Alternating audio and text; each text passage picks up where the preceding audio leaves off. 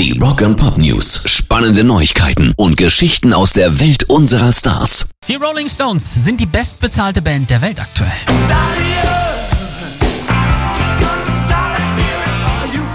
US-amerikanische Billboard Musikmagazin hat eine Rangliste erstellt, die die bestbezahlten Bands und Musikerinnen aus 2019 offenbart.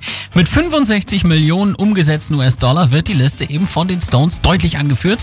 Ganze 60,5 davon haben sie allein durch Touren erwirtschaftet. Auf zwei liegt Ariana Grande, dann kommt Elton John auf drei vor den Jonas Brothers und auf Platz 5 liegen dann schon Queen, auch immerhin noch mit stolzen 35,2 Millionen Dollar im letzten Jahr.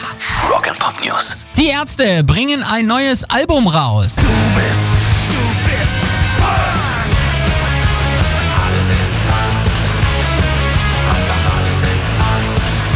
Hell kommt am 23. Oktober und soll wieder voll Punk sein, weil ja gerade eh alles Punk ist und dann sollten die deutschen Überväter dieses Genres schon auch mit dabei sein.